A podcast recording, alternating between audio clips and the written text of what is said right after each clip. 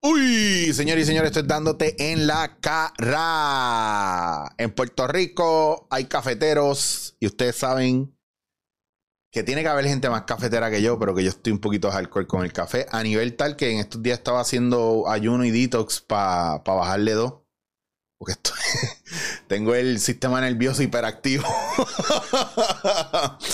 y, y, hoy tengo un invitado especial. Hoy, hoy, hice, hoy, hoy van a darse cuenta que el podcast es diferente. Así que si usted está escuchando el podcast, entienda que en algún momento usted se va a tener que meter a verlo. Si usted está en Spotify, en Apple, en Anchor, va a tener que buscar el video porque es la primera vez que vamos a integrar eh, visuales a este podcast que fue un pedo de producción, no lo busquen mucho, no empiezan a joder ahora que quieren verlo más. Y que de, oh, chillo, debería estar haciendo eso más a menudo. No, no debería estar haciendo esto más a menudo porque estoy solo, cabrones. este, pero la persona que tengo aquí es un pana. Mire, yo conozco a este hombre hace, hace añitos ya, ¿verdad? Ya, Eh, hace como siete años ya. Siete, ocho años. eh, está ahí la voz de fondo, pero ahora se los voy a presentar. Y que entiendan que fue mi salvador en María. Este hombre tenía el negocio abierto en María y yo jalé a Franci y a su pareja entonces, Natalia Rivera, para esa época. eh, y buscábamos irnos a desayunar para allá, número uno, porque siempre ha tenido un buen café y ha sido uno de los duros dentro del barismo que se ha movido mucho, ¿verdad? Porque la industria se, se crezca, pero más que todo por él mejorar, cada vez subir el listón de, de su craft como barista, de sus negocios, de todo. Y de la gente alrededor de él, a nivel tal de que pues tiene su escuela, tiene sus certificaciones, que de eso vamos a hablar. Y también distribuye unas máquinas como la que ustedes han visto que yo tengo, esa Rocket espectacular apartamento que yo tengo ahí en mi cocina, en mi pequeño coffee shop. Eh, pues viene de ahí, ese molino espectacular, pues viene de ahí. Así que, sin más preámbulos, eh, el propietario de Tazón en Bayamordor, Omi Barbosa. Pues, Eso, eh, eh, eso- yo, es que yo siempre te veo como pirata también. Sí, sí, otros me han dicho sí, tú lo tienes en donde en Bayanistán, yo sí en Bayanistán. Vaya- Ay, cabrón, qué bueno, qué bueno estás Ah, aquí. igual, mano. De verdad, gracias por darte la vuelta. Yo sé que esto es bien lejos de Bayamón. Ajá, sí, sí. Esto, esto, y aquí no hay, no sé si te dije Guaynabo, pero tú llegas aquí y no, hay- no es una casa bien grande, no tiene un patio. Oye, No es Torrimal, pero es bien cerca. Pero es como. Coño, pero yo pensé que Chicho estaba en Guaynabo City de verdad. Esto, esto es al de arriba casi. Omi, gracias por darte la vuelta. Seguro. Bienvenido. Ya hicimos café, grabamos algo que les vamos a enseñar. eh, pero tú vienes porque hay algo que va a estar pasando pronto. Y, hay, y han habido cambios en este movimiento de baristas. Yo me acuerdo que cuando yo empecé a interesarme por eso, por esto, habían jams, en el Coffee Expo se hacían las competencias. Yo no sabía que venía alguien de afuera a validar la competencia para nosotros poder enviar Exacto, un campeón a, a competir, ¿verdad? En, en donde se hiciera la mundial ese año. Entonces, ¿qué está pasando ahora? ¿Qué está pasando en Puerto Rico? ¿Cómo se está moviendo? ¿Y qué estás haciendo tú específicamente? Porque sé que estás montando un equipo. Ajá. Y ahí es donde yo me quiero meter. Muy Ya bien. después hablamos de todo Exacto. background y todo lo demás, pero vamos, vamos al grano. ¿Por qué un equipo y, y por qué ahora? O sea, ¿qué ha pasado con el barismo en los últimos cinco años aquí? O seis años, ocho años. Pre-María, post-María. Uf, un montón, mano. Este, lo que pasa es que ha expandido bastante, ¿verdad? Dentro de las distintas ramificaciones que tiene lo del barismo. Entonces, yo que me enfoco específicamente en lo que es el arte, que by the way, yo no sé hacer un muñequito en palo, ni, ni de palito en un papel. Así que lo que van a ver ahorita lo vas a poder hacer con mucha práctica. Y está Pero, cabrón. pero mira, lo que, lo que pasa es que, este, ¿verdad? basado en los años de experiencia que ya he tenido, viajando, estando de coach, pues me he percatado la necesidad que hay, ¿verdad? De poder unir varios talentos y poder movernos con varios talentos para representar la isla, que es mi único enfoque con esto que estamos haciendo, que es lo que tú dijiste. Es que había, hay un pre-María y un post-María, Porque en pre-María, el barismo, o sea, me acuerdo estaba el barista team, que se, como que se reavivó. Sí. Había, un había mucho jam, qué sé yo, hacíamos un jam aquí y venían, habían 70 personas, 40 compitiendo. O sea, de repente todo ese corillo estaba ahí. Incluso cuando vino María, eh, Cristina. Sí, creo que fue Cristina, la- los de la Tequelate y Amilcar montaron en, en una estación en el coffee, en el coffee, en el centro de convenciones para los damnificados y eso. Y nosotros nos metimos ahí a hacer turno, ¿verdad? Para servirle café, chocolate, té a la gente. Que eso también sirvió un poco de hasta de práctica para muchos de nosotros. Estando ahí, iba Miguel, iban un par de compañeros baristas. Eh, y de repente, después de todo eso, como que todo el mundo fue de, me, ah, me voy a trabajar a mi shop, voy a montar lo mío. Ah. Y fue, voy a montar lo mío bien heavy, que todos los coffee shops donde tú veías a todos los baristas ya no estaban. Era, Exacto. era otro, otra cepa. Y de repente los jams empezaron a dejar de ser. De repente veías en internet que alguien fue a Nueva York a competir, pero por su cuenta. Y es como esta cuestión de qué pasó con el corillo que se estaba montando y, ¿verdad? Y esa confraternización. Un poquito ahora yo veo que está como tratando de florecer de nuevo, Sí.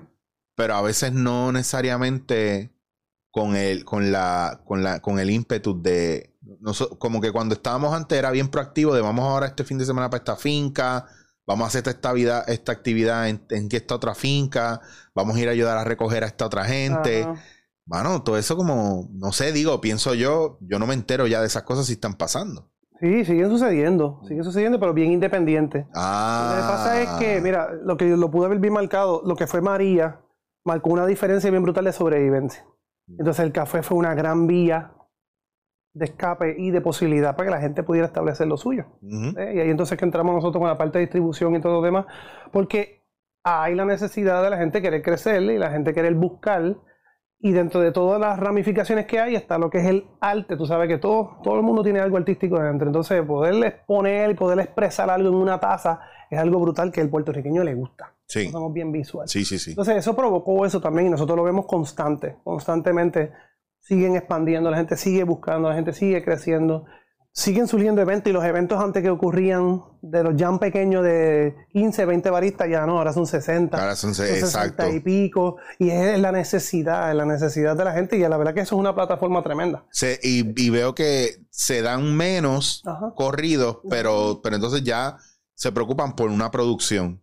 Buscar un sitio chévere. Sí, ya no los jam como antes, que era, Sí. "Y vamos a hacerlo mañana, el sábado, hacemos un evento. No, no, ahora es un evento magno. A veces habían tres jams un fin de semana. Era, Exacto. era uno jueves por la noche, otro viernes y otro sábado o domingo que porque también era buscar, bueno, pero déjame ver si to- a qué hora cierran los coffee shops de todo el mundo Exacto. para buscar una hora que todo el mundo le pueda llegar.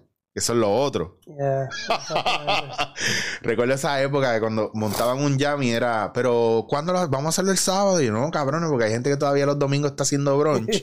vamos a hacerlo domingo por la tarde. Y pues que el- nadie está trabajando domingo por la tarde, de verdad. O vamos a hacerlo. Yo me acuerdo una vez que yo fui a un jam cuando era café aficionado y eran las 12 de la noche y yo salí del jam para fajarlo porque yo estaba grabando Dominriqueño, no, Sanky Panky con Transform en Fajardo. Y yo salí del jam que lo estaba hosteando yo Yo me acuerdo. Y el Yo estaba, yo estaba, yo pero estaba. yo no me pude fue en quedar. el pasillo abajo del café. abajo, Sí, me acuerdo, que- y, no me, y no me pude quedar para la última ronda y me tuve que ir en un break porque hicieron un break para cambiar el bracket. Ajá. So, imagínate, a ese nivel que era toda mano, que estaba Abner y estaba todo el mundo ahí. Exacto, ahí yo creo que estaba Landrón también. Sí, sí, sí, Landrón, Missing in Action. Mira, yo eh, ahí hablando contigo, también yo lo que he visto es que antes tocaste un tema bien, bien, bien clave, la parte de confraternización, pues ahora ya ha tornado a ser más competencia, pensé. Sí. Que it's not a bad thing. Que, que no es malo porque No. si la competencia tiene un camino y un carril que tiene un objetivo grande, especialmente lo que nosotros estamos haciendo de representar a Puerto Rico, Claro. está brutal. Porque entonces la competencia vale la pena. Vale la pena hacerlo. Porque entonces tiene un objetivo de poder hacer representación, que es lo que yo siempre me he enfocado dentro de la industria, que sea como que un objetivo donde Puerto Rico se pueda resaltar de alguna manera. podemos tener el fogueo de la misma manera que hay gente que sí, juega, sí, hay gente que juega básquet en el barrio, y hay gente que juega básquet en el barrio y hay otros que tienen una ambición de llegar más lejos, pues tienen que buscar los medios para seguir practicando y para salir del, del nivel del barrio o, de, o del caserío o de la urbanización. Ah, Ah, ese- yo juego cabrón, pues yo quiero, me voy para una, una uni- universidad que me vaquee. exacto. O me voy para un centro de entrenamiento para que me vean y me recluten. Exacto. Entonces, exacto. ahí lo que pasa es que yo lo que he notado es que las antes era josear un poco a ver en qué shop te dejaban practicar después de que el shop cerrara. Eh, Eso es lo más difícil. ajá. Que eso era una de las de los del struggle. También era ah, a ver quién me auspicia los galones de leche, quién me auspicia el café, cómo yo quiero usar este café para mundial, pues cómo me meto en la finca a ver el proceso y a entender, a estudiar. Ajá. Porque yo me acuerdo, eso, yo, lo, yo lo tenía bien latente y yo lo veía en los compañeros que estaban. Ahora yo no me entero de. Porque ta- también una parte que por eso me gusta que lo- los llaman han cambiado o, lo- o las competencias han cambiado un poco de solamente latear a eh, que si Aeropress, que si una colada, Ah, que si, sí. que si receta Ajá. diferentes categorías que te obligan a entender el café. Porque el latear, mucha gente está tirando el latear, pero no sabe lo que está tirando en expreso. Sí, entonces ahí, ahí, ahí, ahí está el detalle. Sí. Y eso es una cosa pues, que siempre ha creado miedo, especialmente en, lo- en los eventos, los jams, que mucha gente dice, yo no estoy a ese nivel. Yo no estoy a ese nivel para tirar. Eh, Entonces, ahí es que entonces nosotros nos estamos enfocando con lo de PR Relax, con el Mm. lateral grading, porque es algo que tú vas a poder ejecutar y vas a poder competir y te da la oportunidad de crecimiento escalado por nivel. Entonces, eso es lo que nosotros queremos, eso es lo que estamos enfocados en eso, que todo el mundo pueda participar, todo el mundo tenga la oportunidad y la vía de decir, mira, yo voy a poder competir y a lo mejor ganar y voy a poder viajar a representar a Puerto Rico, pero no tengo que estar a este nivel. Es escalado, escalonado. A lo mejor el año que viene compito para el otro nivel y compito y entonces voy a representar a Puerto Rico en el nivel que yo estoy preparado. Entonces, en eso es lo que nosotros nos estamos enfocando ahora y por eso es que estamos haciendo una serie de fogueos o challenges donde estamos exponiendo a la gente y se llama así mismo cuando entra la página, compite en tu nivel. Para que entonces tú te expongas. ¿Ves? No tengas miedo. Entra, porque es que hay un montón de talento y a veces el talento más brutal está escondido. Mm. En la mayoría de las veces. El talento más brutal es el que no se atreve. Entonces eso es lo Bien que... cabrón. Sí, entonces a, a pasar los años yo me he dado cuenta. A veces la gente, yo no me atrevo, yo no me atrevo, yo no me atrevo, yo no me atrevo. Y eso es lo que queremos, sacar eso. Que, que aflore, que la gente lo vea, que ellos tengan la oportunidad. Yo me atrevo aquí en casa.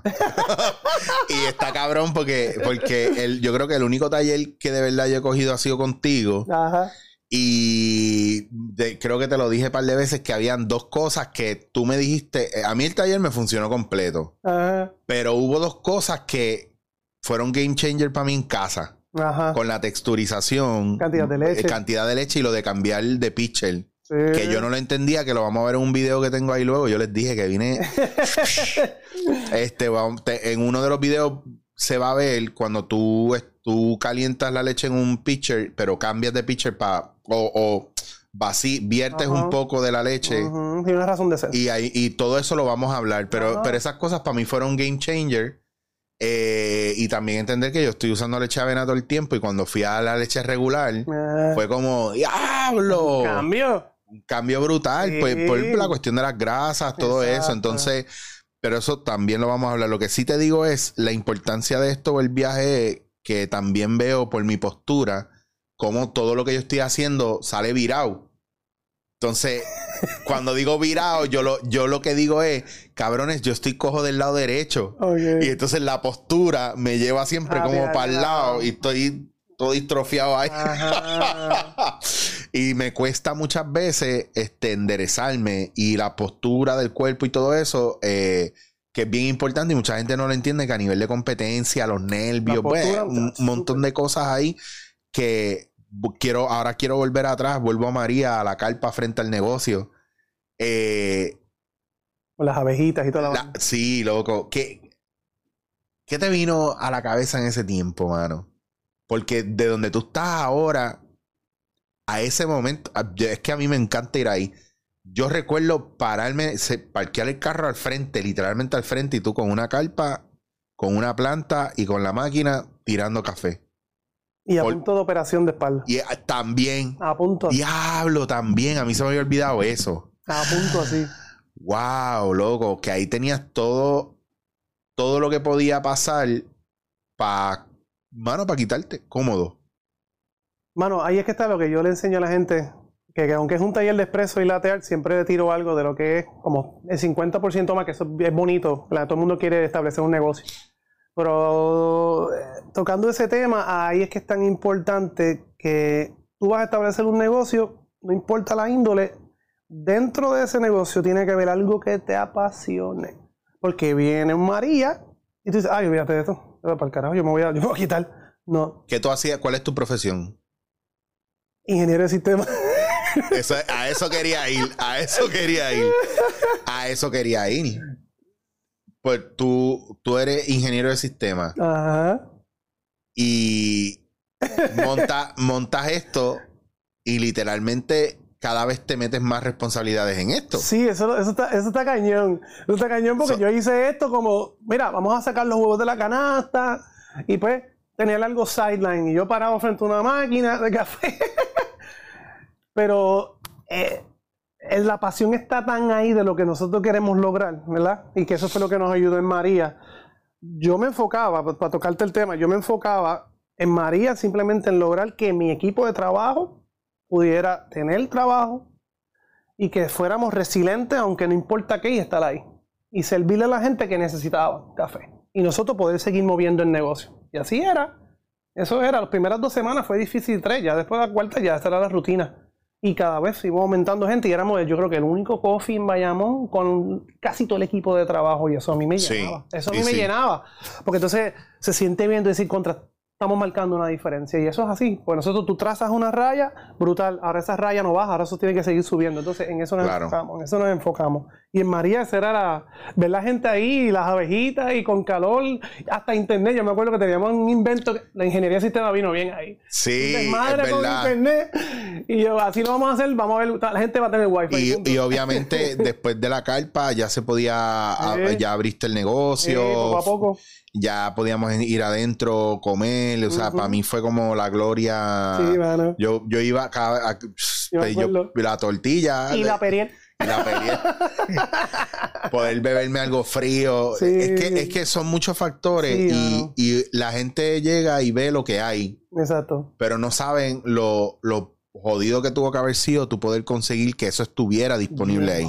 y a veces la gente se le olvida eso. Cuando va a pagar ah, diablo, pero esto está tan caro y no piensan, sí, a lo mejor hay alguien que se quiera aprovechar, pero no piensan en dónde están y lo difícil que a veces es, dada las circunstancias. Sí.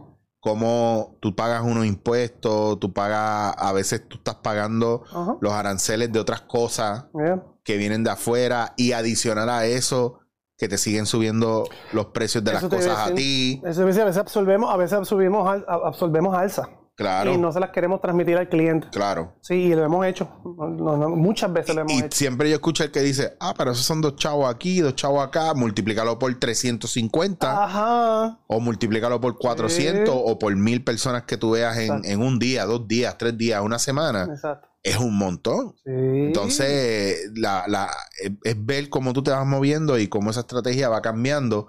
y, a, y de tú tener un local de repente, o sea, la L se convirtió en... En, eh, eh, en la I, en una L, en la L, en, una, U. Literal. Y entonces ahora estás con la Rocket, con las máquinas. Sí, ya, ya tres añitos ya. ¿Tú estás de distribuidor de, de la Rocket o como Literal, porque... Sí, nosotros estamos exclusivos en Puerto Rico a nivel de que estuvimos en la fábrica el año pasado, el año, oh no, ya, ya 2023, el año antipasado. Y es una exclusividad que tenemos y para eso hay que apretar. Claro. Poder tener esa exclusividad tienes que arriesgarte bien brutal. Y la, y la Roca es una máquina, está bien cabrona. Yo, ojo, yo siempre he tenido mi Breville que la mí la adoré porque después que tú la sabes usar, ya eso es, olvídate, ya tú estás acostumbrado con tu herramienta. Cuando llegó la Rocket, tuve una semana que sufrí, yo gasté como 30 libras de café. Cabrón, más que un coffee shop, 80 galones de leche. Yo te había dicho, el cambio es grande. Pero ahora volví este fin de semana a la Rocket porque me quedé por el área oeste, a la, a la Breville, porque me quedé en el área oeste. y yo la miraba, yo, yo te quiero, pero. Hacho, qué, lenta eres. Qué cambio, ajá. Qué cambio, qué cambio. Entonces pasé el cuatro cafés de una mañana completa. Ah. tres, tres cortados y un expreso doble. Y era como, Diablo, pues hablamos ahorita, vayan adelante. Yo, en lo que yo preparo esto, dos horas. Eh, y hay una diferencia bien brutal, y por eso a mí me tripea, porque eh, a veces yo, la gente me pregunta qué máquina me compro, qué máquina me compro. Y yo digo, bueno, yo no sé, que tú vas a montar un coffee shop, pues no, ¿verdad? Pues entonces búscate una máquina, a mí me gusta la Breville, pero si te quieres ir heavy y quieres aprender, pues tienes que sacar par de pesos. Porque no son baratas, pero te duran. A mí se me, se me jodió lo de la presión los otros días. Y está, Carlito me la arregló, habló contigo para la pieza. Exacto. O sea, tampoco podemos hablar de que no hay una posibilidad de, de bregar con esto. Sí. Y el viaje de todo esto, y quiero, y me meto por ahí, es porque ha sido al tú subir tu nivel y al muchos coffee shops subir su nivel, Exacto. A mí como, como consu- consumidor me están obligando a subir mi nivel en mi casa. Exactamente. Porque si yo lo quiero hacer en mi casa y voy al coffee shop y no me queda ni una cuarta parte igual, Exacto.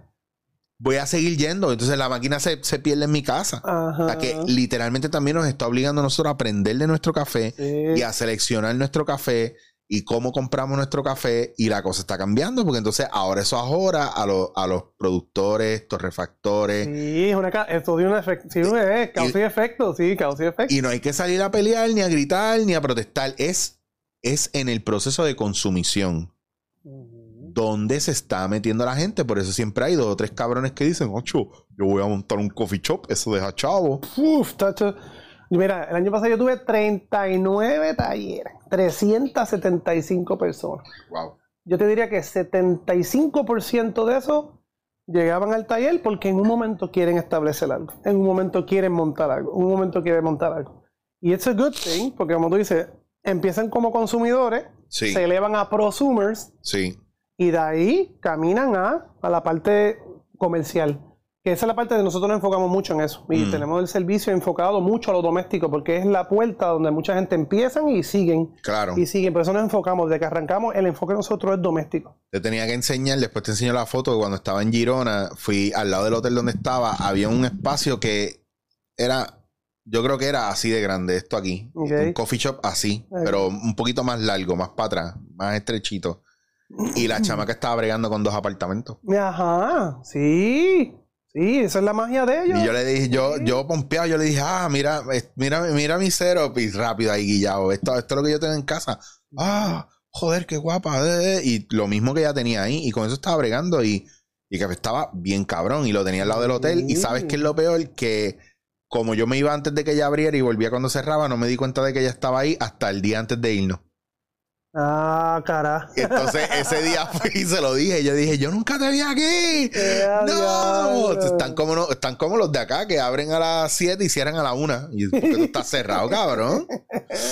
Pero está nítido porque sí impacta mucho el, el trabajo que tú haces.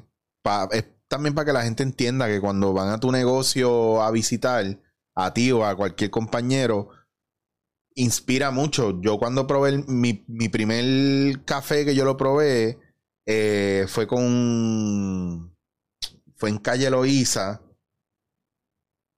Eh, coño, que Bolívar y la esposa me hicieron el café y se me olvida el nombre. Diablo, no puedo creer que se me olvide el nombre del sitio, por Dios. Él me dio un café bien bueno, pero es que ellos estuvieron un, un tiempo ahí y, y, de- y después tuvieron que cerrar, ¿verdad? María fue uno de los detonantes, si no me equivoco, eh. en la calle Loíza.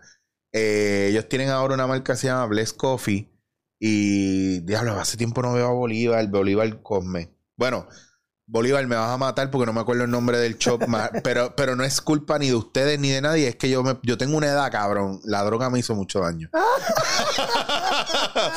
Entonces, ¿qué pasa? Que yo empecé a probarlo con Bolívar porque yo me estaba quedando en Calle Loíza y después un amigo, este José John Park de, de Refresco de Tamarindo, de su blog, él era profesor mío y sabía que estaba envuelto en lo del café que me gustaba mucho y me llevó entonces a gusto y ahí yo conocí a Miguel, a Mario, Ajá. a Alberto. Miguel me hizo mi A primer...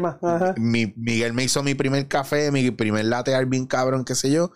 Y yo digo, le iba a echar dos sobres de azúcar y me, y me dice John Parr, no, no, espérate.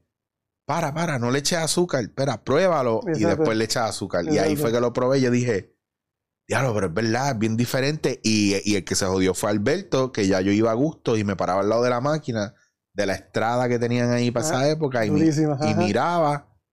Y yo decía, Ven acá, brother, eh, ¿cómo tú haces esto? ¿Y por qué tú haces esto otro? Y ahí fue que empezó la pendeja. Ah, la Pero porque inspira, ¿me entiendes? Inspira mucho lo que tú haces. Que por cierto, aprovecho, vamos a ver, eh, Yoito, ponte el video. vamos a ver, Yoito, lo que estuvimos grabando esta mañana. Ahí tienen mi máquina. Ahí tienen, mira, Ahora que viene la presión. se tiene el. Passion Coffee. Sin querer, el café del alba, Passion Coffee de Miguel ahí, lo Sí. seté ahí. No, no me di cuenta que estaba haciendo un product Chacho, quedó placement. exacto ahí. Quedó ahí bien choteado. Ese es el café que estamos usando. Bajo ninguna circunstancia me están pagando por ello. Mira, ahí está el proceso de, de tú cuadrar, ¿verdad? Déjame dar un poquito para atrás porque quiero. Ajá. Me gustaría mirar una cosa aquí que es para que la gente entienda. Tú estás ahí haciendo lo que se llama, lo que decimos en buen castellano, el tampeo. tú acabas de usar del molino, tú lo ajustaste, que a veces la gente no entiende esa parte, Ajá. que primero tú escoges el grano que a ti te funciona, que tú buscas en, en el café para que, para lo que tú necesitas, aparte del sabor y para pintar. Bueno, lo primero es no, que no esté muy recién tostado, Ajá. ¿eh? porque tiene un exceso de CO2, está desgasificando y eso va a crear un montón de crema. Entonces, el, el balance en un buen expreso es que no puede tener demasiado de mucha crema, no puede tener demasiado muy poco. Si tiene muy poco, lo más seguro está bien viejo. Y, y, y eso es bien importante porque es el canvas donde tú vas a pintar. Exacto. Si tú compras un canvas que no está que no que está blanco, que no tiene el material que tú necesitas, aunque tú digas que puedes pintar donde sea, pero un cuadro bien bonito, los colores no se van a ver bien si tú coges un canvas que no, No. que está manchado, que está Sí. raspado, que está jodido. Sí, sí. Tienes que darle mucha técnica tú para entonces tú crear ese canvas con la misma leche. Que también te vi porque yo el, tele- el café de Miguel y de café Ajá. del Alba es bueno, pero yo lo tengo ya hace tiempito, eso sí, va no me di perdiendo. cuenta, sí. te sentí a fallar, pero como campeón que eres, di- ¿qué hiciste? Dijiste, mira, no, déjame, yo puedo hacer esto y puedo hacer esto y lo saco mejor y, y la tercera salió que está en la Sí, prueba. Lindo, lindo. Pero son, son técnicas que tú sabes y tú conoces Seguro. porque hay que conocer el café también. Sí, el café y seguro, lo que no te mencioné, yo conozco también la máquina, la presión que ella envía. Esos son Ah, otros detalles técnicos. dame, dame ahí todo lo que me Sí, pues ahí, seguro, hay sus estándares, ¿verdad? Dentro de lo que es el Sky, lo que es el Expreso 9 bares, que es la presión que envía las máquinas. Este, pero yo a mí me consta que el apartamento siempre envía un poquito más. Pues ya yo sé que yo tengo que crearle esa resistencia adicional. Porque si está o muy flojo en cuanto a cantidad de café, o no está bien compactado, yo sé que el agua va a pasar más rápido, no me va a hacer la crema que yo busco. Y eso le añade que el café que tú tienes está viejito. Pues entonces, pues entonces yo vengo, yo vengo. Fue mi culpa, no es culpa ni del café ni del fue Pero culpa. fue- fue bueno, yo lo vi como un reto. Y dije, me tiro un café ahí más o menos, que el café está espectacular, pero el de él estaba más viejito. Pero entonces yo lo que hice fue, vamos a compensar porque yo necesito hacerle resistencia a esa agua. Viste como yo le pongo pruebas No, y duro. él las tacho. Está dura Papi, yo lo hice sabiendo. Pues sé lo que hice fue, yo dije, pensando, todo es percolación del agua sobre la capa. Mi, mi trabajo es controlar esa percolación. Pues entonces yo necesito que no baje muy ligero y tampoco baje muy suave. Y yo, después de, tercera, de tres tazas, ahí es que yo me di cuenta más o menos Sí. cómo estaba bajando. Estábamos ready para grabar aquí. Me dijiste, si lo tiro otra vez, ya estoy Exacto. claro. Pero eso está genial porque tú sabes lo que necesitas, entiendes tu craft y sabes cómo lo puedes mejorar. Sí, sí, sí. Y para mí eso es muy importante porque incluso hasta en mi industria, en el stand-up, en la comedia, en lo que sea, perdón, mucha gente lo hace, pero no sabe dónde funcionan y dónde fallan. Entonces van por ahí ciegos dando bandazos a lo loco y no saben cómo mejorar su craft. Exacto, exacto. Y cuando alguien le dice, ah, mira, no hagas esto, haz esto mejor, o no lo hagas así, que por eso te sale así, Exacto. la gente a veces no lo entiende y se encojonan. Ajá. Porque, ah, yo no te he pedido la crítica. Exacto. No tienes que estar tú. ¿Y tú qué has hecho con tu vida? Yo no cojo críticas de alguien que no ha hecho nada. Ajá. y yo agradezco mucho, yo miro de quién viene y si, es como te digo, si es un experto, yo quiero escuchar su, su visión. Ya después yo añado lo que me funciona y lo que no, pues que se joda. Pero. Por eso te decía, cuando yo cogí la clase, claro, ya yo me acostumbré a una manera de hacerlo en mi casa. Y, y la excusa es, bueno, yo no estoy en un coffee shop, yo no soy barista, yo no practico tanto, yo no tengo que mejorar nada, yo no tengo... Pero quieres la calidad del Pero quieres la, calidad del coffee shop. Ajá, Claro, ajá. claro. Entonces, cuando coges el taller, te das cuenta de que si vas a las bases, a lo más básico, a lo mejor te saltaste un paso. Y al saltarte ese paso, ahí es que se jode todo. Y de repente, cuando añades ese paso, dices, diablo, Ajá, que es yo- que es lo que le digo a los compañeros improvisadores o gente que está en teatro o en televisión en cine y nunca han tomado una clase. Yo les digo, tú tienes talento y está ahí, pero no sabes accesarlo porque no conoces las bases fundamentales de cómo llegar Los por qué. a lo que tú estás haciendo, los por qué. Por eso me encanta cuando veo este tiro, ¿verdad? Que me hubiese gustado también grabar un poco de cómo estaba La bregando la molienda. molienda. Claro. Este, pero está bien, ¿ves? Cosas, cosas que pasan en vivo, en producción. No, y lo interesante, si te das cuenta, yo nunca probé el café. no. Ok, pues, yo, yo me enfoqué en cómo se veía físicamente la textura para lo que yo voy a ejecutar. Claro. Porque seguro, si tú lo pruebas, ah, los paladares de todo el mundo es bien distinto. Y a lo mejor como estaba, a lo mejor le gustaba a una persona, como quedó ahora le gusta a otro. Yo me enfoco exactamente en lo que yo necesito para el arte. Ok. Para el arte. Que, que eso, esa es la parte también bien importante, la parte visual. Sí. Porque a lo mejor no tienes break para eso. Incluso cuando una persona entra un turno por la mañana a un coffee shop, eh, no necesariamente a veces llega tarde y no le da break a hacer el primer tiro a probarlo y ajusta ojo prácticamente porque los he visto. O hay gente que ni ajusta. Y el café, incluso mucha gente no sabe que tú puedes ajustar por la mañana para servir por la mañana, pero ya a mediodía tienes que volver a ajustar o cuando cambias el batch tienes que volver a ajustar. Sí, ahí que está la cosa. La agilidad para hacerlo. Ajá, porque te- usualmente, ¿dónde te coge? En el rush. Exacto, con 10 tickets y te lo dem- con 10 tickets en fila, hay que hacer el cambio, pero por eso es que ahí que está la clave, ¿verdad? Por eso es que el que está arriba del lead, ya sea dueño, el head barista, tiene que tener la agilidad de Claro. cómo poder hacer esos cambios. Y poder educar también, porque el problema es que yo creo que muchas veces se queda en, en tú tenías que saber eso o mira a este que no sabe eso. Y no está en el amor y el cariño de no, no, no, yo te voy a enseñar porque yo quiero que tú lo hagas bien. Exacto, exacto. Y a veces lo que cuesta es más que, bueno, son unos ajustes bien bobos. Sí. Y es una los- cuestión de los- Los técnica. ajustes bobos se, se saben cuando sabes el por qué. Ahí está. ¿Qué es lo que está pasando que provoca eso? Ahí Ya está. Y eso, es lo, que- yo hago en los talleres. Como yo sé que viene mucha gente, eh, se vuelve a un ciclo de, de- de- un ciclo de psicología porque llegan, porque no, sí, porque mi esposa me dijo que viniera para que hiciera mejor el café. Entonces no, Sí. no sé qué está pasando, no sé qué está pasando, no sé qué está pasando. Entonces ahí, por eso enfocarle en los por qué. ¿Tú sabes el por qué? Y, y la gente que viene, si estás cogiendo un taller, Ah. tú vienes a aprender, no es un casting. Ajá. Mete las patas, haz lo que el mundo lo hace, no trates de sorprender al instructor. El instructor lo que quiere ver es que haces mal para que él pueda hacer su trabajo Ajá. y te pueda corregir. Entonces vienen de chulito. A mí, me, a mí me encanta cuando yo veo eso. Ya tú sabes que tú ya llega un punto, tú, tú tienes experiencia que en cuestión de segundos ya tienes los perfiles. Y yo dije, ay, este se va a caer solito. sí, sí, yo- Este- ajá. Yo lo voy a dejar. Vienen con 7, 8 pitchers ahí y no saben usar uno. No saben ni para qué los Yo- tienen, ni por qué las boquillas, He tenido nada. gente que llegan con la máquina de la casa. Y yo, pero no, mira, el taller está todo set, tranquilo. Yo, aquí vas a aprender y vas a poder aplicarlo. Diablo. Pues vamos a seguir viendo esto porque me, me da mucha curiosidad. ¿Verdad? Aquí tú estás en proceso de texturización de la leche. Mm. en ese remolinito. Hay una magia ahí. ¿Cuánto? no te voy a preguntar técnico, te iba a, pre- Pregunta, no tengo problema. te iba a preguntar Yo no tengo problema. cuánto, cuánto aire, porque a veces, a veces de eso va a depender la leche, cuánto aire tú le vas a dar, o, o porque al principio tú ves que está teniendo.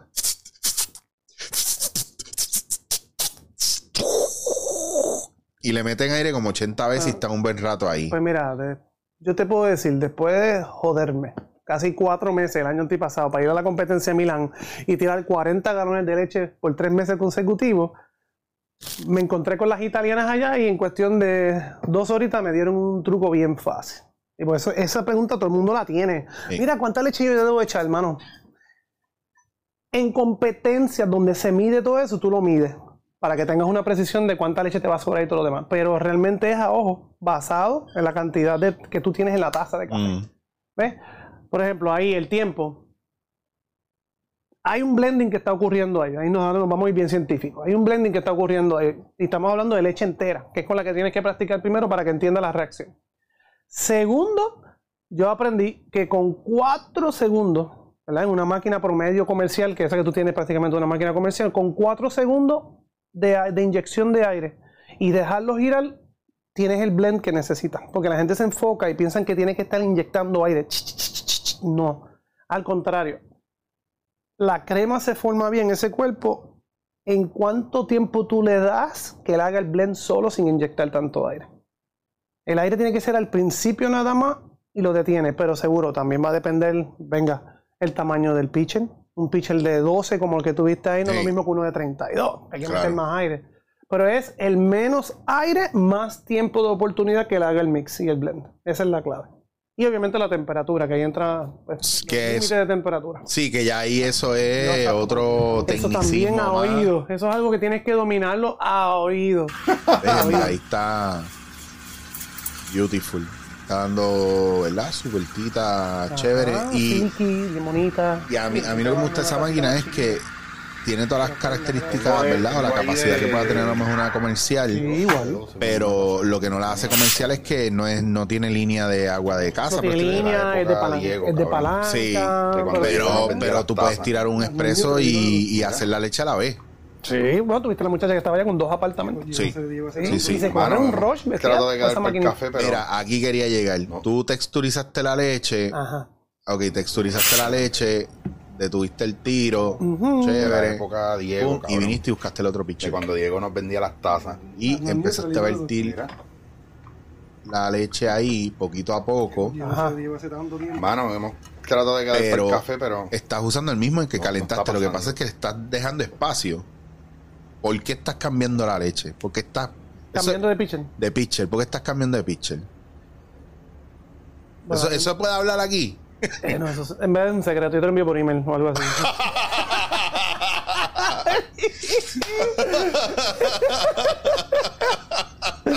ah, bueno, yo- la gente siempre me pregunta eso. Homie, ¿por qué tú cambias de pitcher? Y Bueno, hay varios factores. sí, dime los que no son tan secretos tuyos. no, y- hombre, no. Eh, Realmente es porque es mi pitcher favorito. Ah, Eso es uno de ellos. Ok. no, no, en realidad es por el control de la leche en un pitcher más grande. ok. Ok, en un pitcher más grande, el tipo de arte que yo voy a hacer, a lo mejor si yo fuera a hacer otro tipo de arte, que es más de wave, en movimiento, pues no tengo que cambiar de pitcher y puedo fluir con ese. Pero el tipo de arte que yo estoy presentando ahí es un arte lineal, donde yo tengo que trabajar con el pitcher de una forma completamente horizontal. ¿Ok? Y eso lo puedo hacer solo echando leche en un pitcher más grande. Si te das cuenta, la postura de la mano, yo tengo el pitcher más Sí. horizontal. Segundo, otro es que tú- no se ve, no se ve en el video, pero yo estoy viendo la cantidad de expreso que yo tengo en la taza. Y entonces yo estoy virtiendo del pequeño al grande, tratando de ser lo más preciso en la cantidad exacta que necesito. ¿Ok?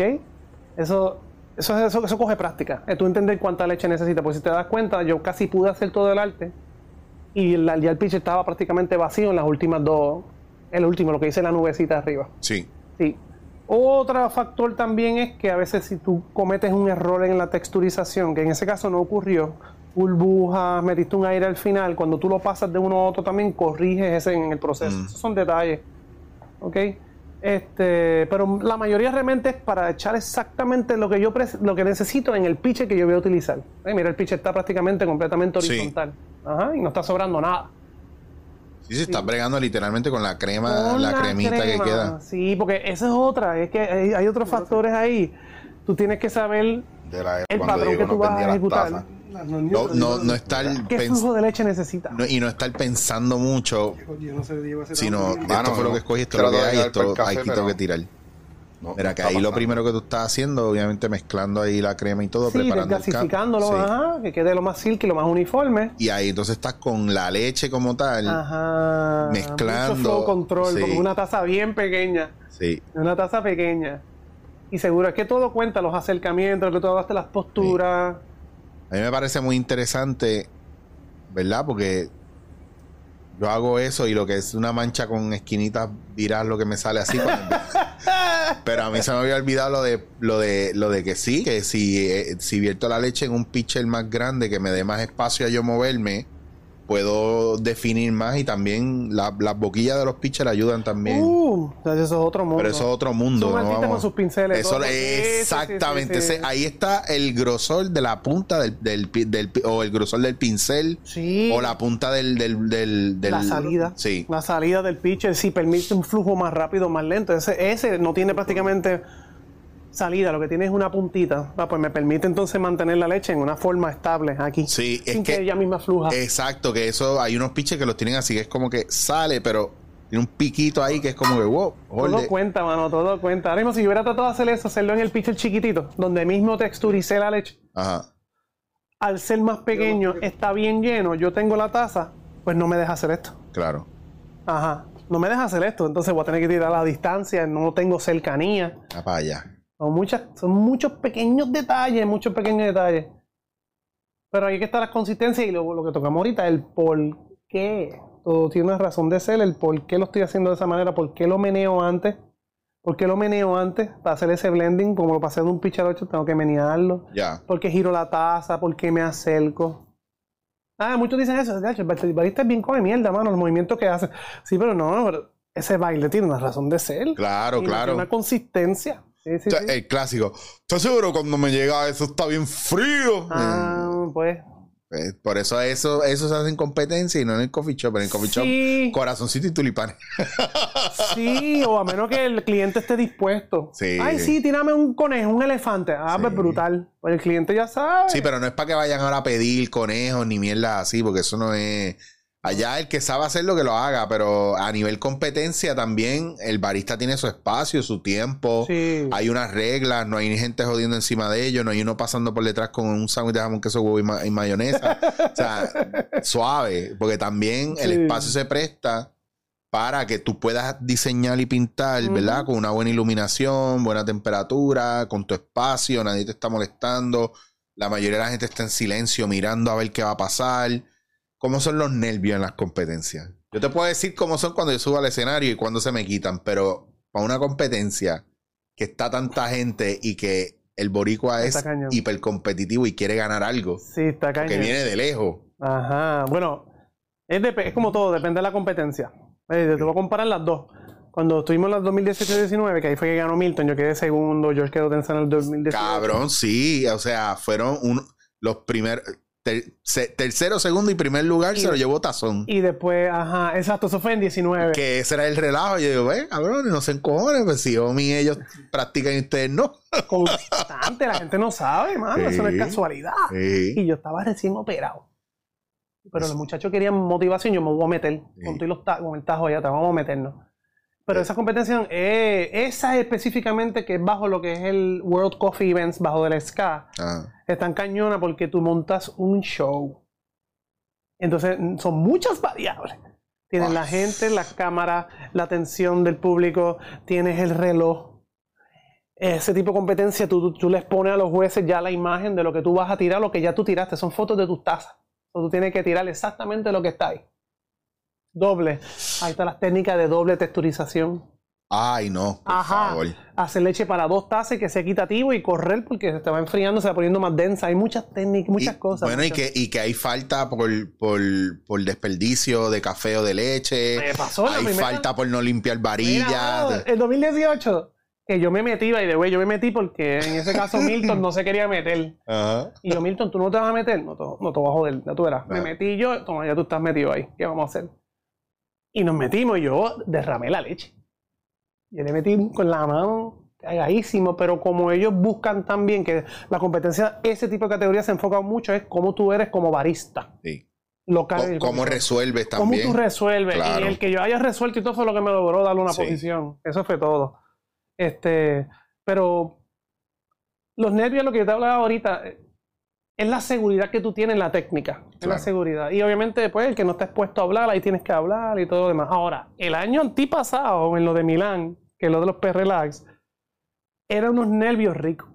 Porque es unos nervios que yo estaba temblando, pero yo miraba para allá arriba y veía la bandera de Puerto Rico y eso era, mi hermano, H, ustedes, fíjate, Se me puede caer la taza aquí y yo me lo voy a disfrutar, pero seguro estaba cagadísimo, cintura Claro. para abajo, no se, no se nota. Está- Uno está temblando hasta, hasta el mute. Sí, está cabrón. Pero, ay, el feeling está demasiado, está demasiado. Eso fue lo que me pompió a yo decir, no, mano, tenemos que venir más gente para acá. Realmente eso fue. Y entonces de ahí nace la cuestión de hacer el equipo en Puerto Rico y, y qué, qué- qué envuelve tener un equipo. Porque, claro, el truco siempre ha sido gana alguien en el, en el Coffee Expo Exacto, tradicional. y lo envían. Exacto. Y se le ayuda como se puede, pero prácticamente va- vas solo, porque no es como que eh, el, au- el auspicio, la ayuda es, de- te vamos a mandar para allá con un crew para que te ayude, Exacto. cuatro personas, un... Usualmente no, usualmente la persona, pues te tienes que gestionar un par de cosas. A veces alguien se hace responsable de querer ir o de querer ayudar, exacto. Pero la realidad es que es bien cuesta arriba. Sí, es Y cuesta el arriba. año de práctica o el tiempo de práctica que hay no es como otros países que de repente Italia mandan al barista para la casa y le pagan el año completo para que practique. Ah, la cultura aquí no es igual. Sí, No es igual. No es igual. Hay una, hay una diferencia. Es como Sí. que jódete y gánatelo y pues chévere por ti, pero brega, que es como ha pasado con nuestra, nuestros atletas, etcétera, etcétera. Exactamente. Pero también, es- y yo sé, y me han hecho la pregunta, pero ¿por qué esto es importante realmente? ¿Me entiendes? Yo veo sí que es importante para el boricua. Ah, pero café, ¿por qué el café es importante? Bueno, mira la- nuestra industria de café, lo- las altas y bajas que tiene. Entonces son, son un montón de cosas también. Nos ponen el mapa de una manera muy interesante, muy diferente. Seguro, aquí hay muchos cafés, tocando, saliendo del tema del lateo, hay muchos cafés que salen de Puerto Rico, mucha gente no sabe a competir Ajá, y no son puertorriqueños, pero buscan el café local. claro, Ajá, claro. sí. Eh, ¿qué- qué, qué tú, ¿Cómo ves este equipo? ¿Qué, qué posiciones hay en el equipo? Eh, ¿Qué viste allá que te, que te hizo pensar? Pues nosotros deberíamos trabajar algo de, de esta índole. ¿Y cuál es el objetivo final, verdad? Porque que a, a largo y a corto plazo de, de montar un equipo, ¿cómo la gente puede apoyarlo? O sea, yo tengo un montón de preguntas con relación a eso. Ajá. Porque, porque tú puedes montar un equipo, pero no necesariamente significa que están solos y están vaqueados. O sea, esto no es Avengers y tú no eres Tony Stark porque todavía no estamos en los millones. No. Pero vamos por ahí. ¿Cómo, ¿Cómo se monta? ¿Cómo se empieza? O sea, ¿cómo has empezado? ¿Que está abierto a la gente? Todas esas preguntas me vienen a la cabeza, pero sí sé que ahora en febrero tienes una, el- el- un- una primera actividad para empezar a, a- a montar todo esto. O, para ver de dónde estás y hacia dónde va. Sí, pasa que todo empezó realmente en 2018, cuando Milton ganó, que yo me fui de coach con él para Brasil. Ajá. como dos loquitos Sí. para allá, pero entonces nos fuimos un crew. Entonces yo vi allá, yo mi enfoque allá, aparte de estar con él y coacharlo, era también ver qué se necesitaba. Porque yo sé que de primera iba a ser fuerte, no teníamos experiencia. Yo como coach y él como competidor, ¿me entiendes? Y la realidad es que solo no se puede. Entonces yo lo que hice fue estudiar los demás. Y me enfocaba en los orientales. Y cómo ellos lo hacen. Porque la gente dice, no, es chacho, es- hay que ser chino. No, pero no es que hay que ser chino. No, no, no. No, no, no. ¿Qué es lo que hacen ellos que los identifica con ese perfil? Claro. Entonces, 2018, una experiencia brutal. 2019, volvimos, entonces montamos un equipo más sólido. Nos preparamos más. Ahí fue que yo me di cuenta, esto va a funcionar no con simplemente con la capacidad de la persona, es quiénes son los que están apoyando, porque la persona va cagadísima para allá y necesita unas ayudas que no lo va a poder hacer solo. Aparte que está yendo a un lugar completamente fuera del país, ¿me entiendes? Son demasiados muchos retos para poder la persona enfocarse solamente en lo que va a ejecutar. Entonces ahí fue. Entonces, el año antipasado logré traer a Puerto Rico este sistema que lo establecieron en Italia, Luigi Lupi, que es uno de los precursores o fundadores, el papá del latte art. Este, y entonces este sistema lo más que me atrajo es que entonces es un sistema que es por niveles.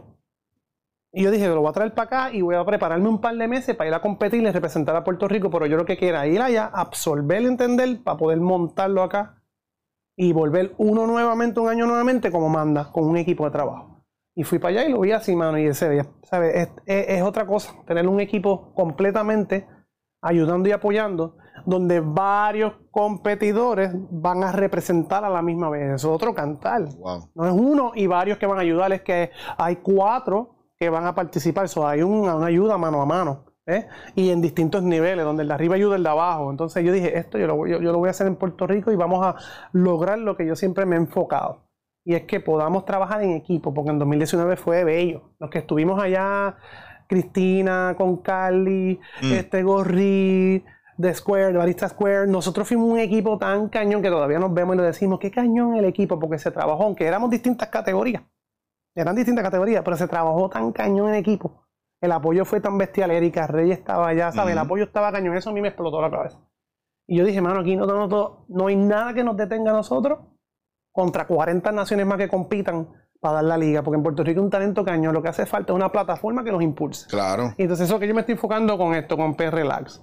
Que ahí nos unimos George de Barista Mafia, yo de Tazón y de- con el mismo corazón. Es lograr llevar un equipo completo a competir donde nos apoyemos mutuamente. Y ese equipo absuelve y prepara la plataforma para el otro año, para los próximos. Por eso este año nosotros le llamamos Road to Milán. Eso George lo hizo de camino a Milán. Si hubiéramos ido este año hubiera sido Dubai. Espectacular. Diablo. Sí, obviamente nos estamos tirando la soga al cuello porque obviamente hace falta unos auspicios bestiales para poder impulsarlo, pero nada me va a detener porque ya estamos con el objetivo, ¿me entiendes? Esta experiencia yo no puedo dejarla ya. Ay, tuve esa experiencia. No, eso hay que repartirlo. Porque aquí en Puerto Rico hay talento, entonces ¿por qué no podemos exponerlo allá, ¿me entiendes? Entonces, otra cosa, ¿cómo, cómo se escogen los participantes? Eh, ¿Qué es lo que viene ahora? Porque, Eso va a estar cañón. Yo estoy- eso a mí me tiene pero pompeado, pompeado, pompeado, pompeado. sí, porque al final siguen siendo competencias aquí y de entrenamientos aquí para sacar al corillo. O sea, no es que pues, vas tú que eres pan y vas tú que lo montamos. Exacto. Lo que pasa es que este yo yo tuve que seguro hablarlo con ellos, con el sistema en Italia y tener el permiso de poder entonces hacer fogueos que nosotros le llamamos challenge. Entonces, en esos fogueos, la gente no se tiene que certificar, porque en este sistema es escalonado, Sí. tiene que certificarte como un sistema de karate. Pero con los fogueos, los challenge, nosotros lo que vamos a estar es exponiendo exactamente una réplica de lo que se va a tener que hacer en la Mundial este año en octubre, en Milán.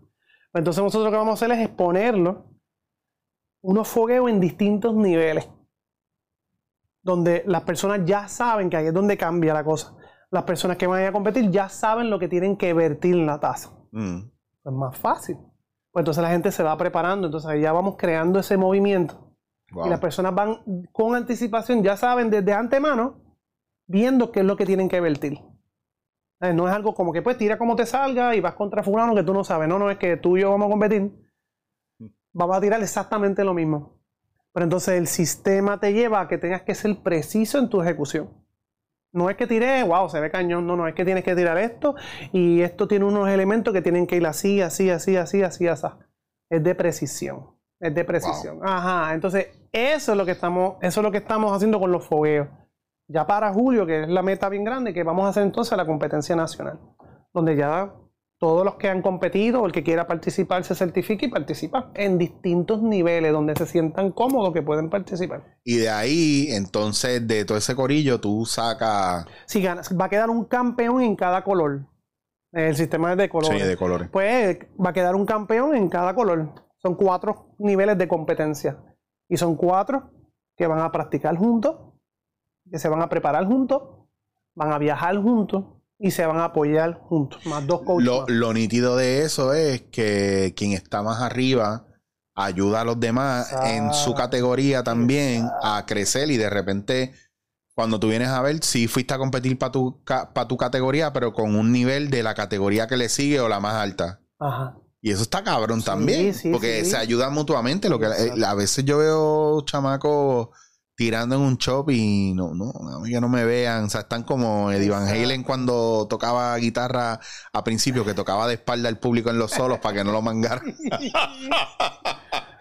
y yo creo que un poco también el miedo a la moldera, el miedo y la moldera al puertorriqueño en- específico, porque estamos aquí, obviamente Ajá.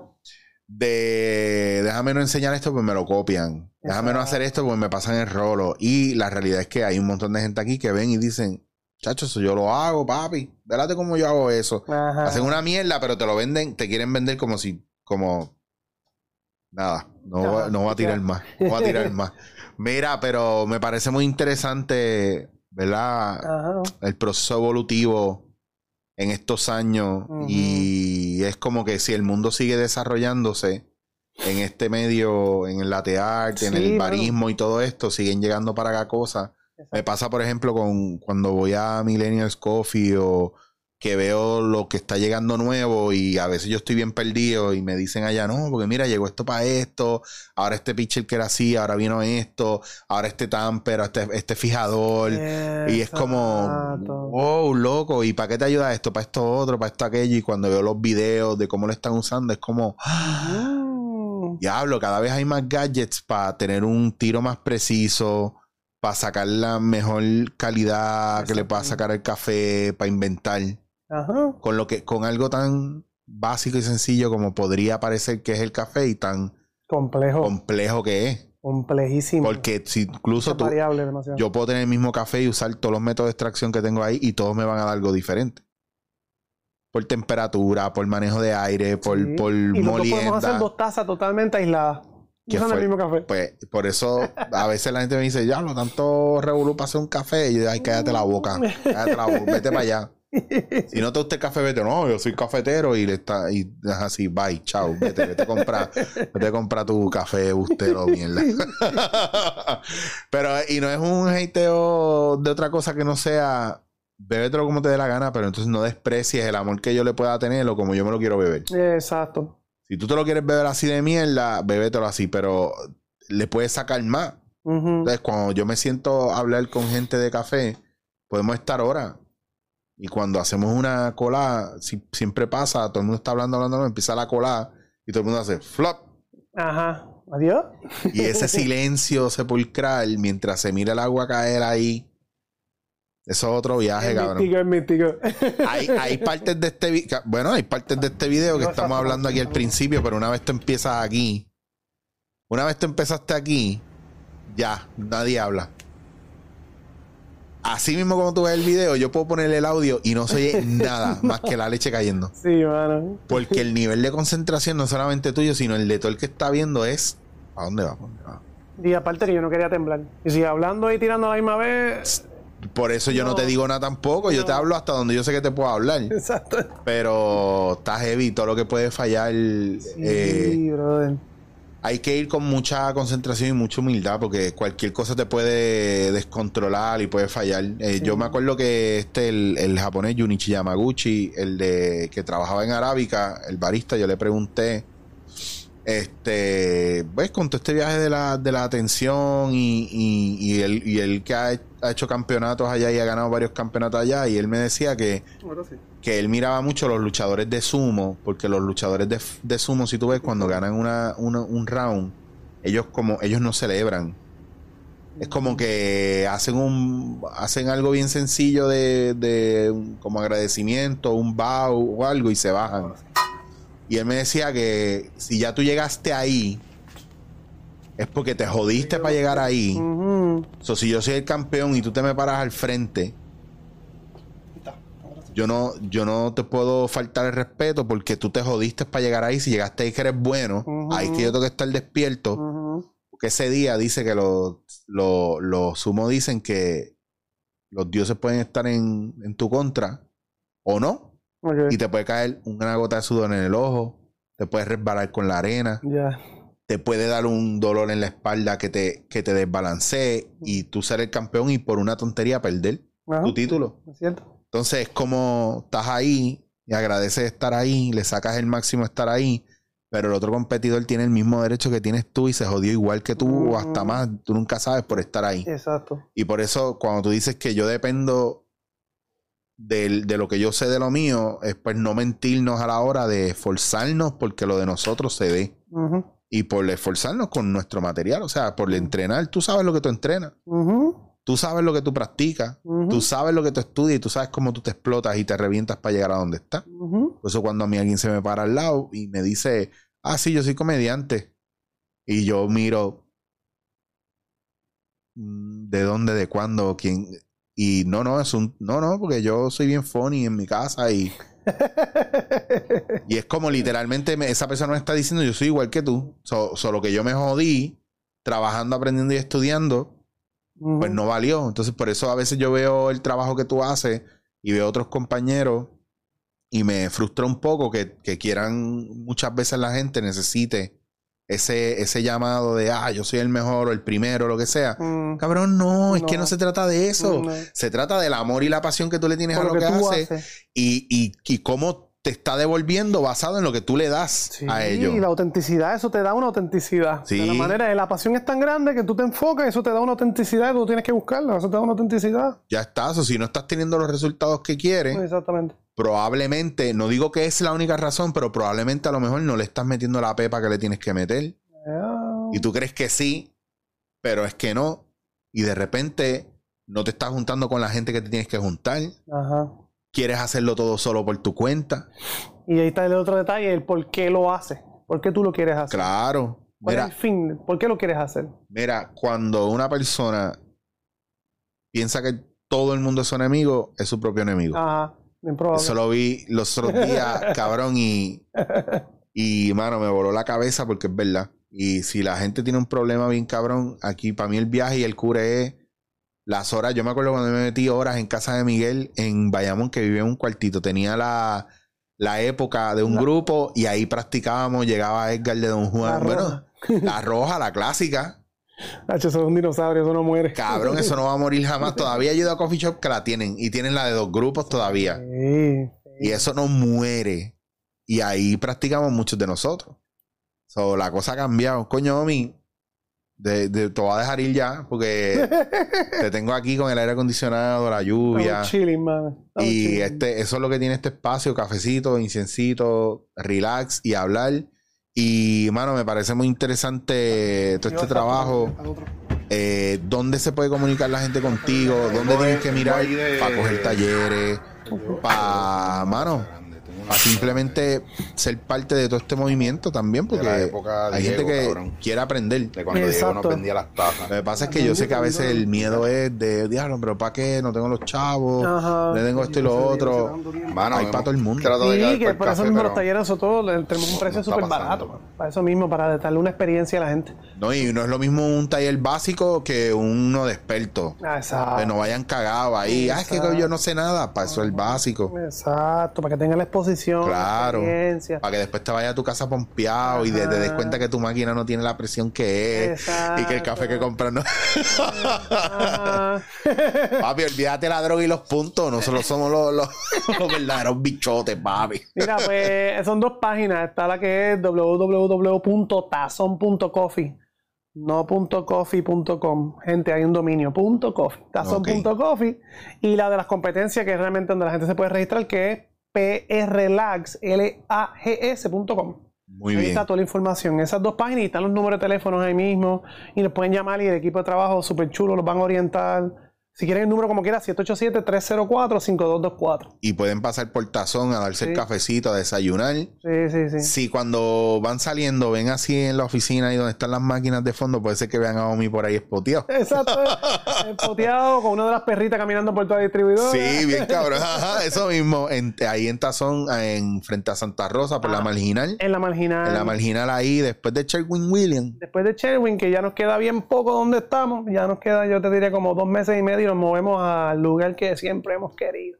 Es cómodo para la gente, estamos súper happy. Me gusta, me gusta eso. Así que vayan por ahí porque se, se mudan cerquita. Dos locales al lado, Ya está. Bueno, me encanta. con entrada atrás y parking atrás. Y ya. Todavía el valer no, según hablamos, pero viene por ahí. Mira, gente como yo, gente como yo lo necesitamos, ¿sabes? Porque esto, yo no quiero que Sara me regañe cuando me parqueo. Ya, ya, lo ahí te Sarita, Sarita, te quiero, tú sabes que te amo y te adoro, esta es tu casa, te amo y te adoro. Así que, Omi, nuevamente, gracias un millón. Mano, sí. Eh, nada, que aprendan lo que yo aprendo este caballero y que tenemos en común y es meterle duro. Si algo nos gusta y nos apasiona, hay que estudiarlo, hay que profundizar en ello. Eso es lo que le debemos a lo que le tenemos amor, Sin medida. pienso yo. Así que, Omi, muchas gracias nuevamente y estén pendientes porque vamos a seguir esto. Yo con, con mis redes, en Chicho Wazir, en Instagram, yo voy a seguir todas estas cuestiones y voy a seguir reposteando. Y ustedes aquí, eh, si está oyendo esto y se está mordiendo porque no pudo ver los videos, venga a YouTube o vaya a Spotify, que ahora estoy subiendo el podcast eh, con video también en Spotify. Solamente porque me dijeron que lo debía hacer. Así que gracias por siempre apoyar el proyecto. Nuevamente, no me, es que no me canso de darte las gracias, cabrón. Y no me pude ver el café tuyo porque estoy en ayuno, así que no puedo ver leche, me jodí. Eh, nos vemos hasta la próxima, estoy dándote en la cara.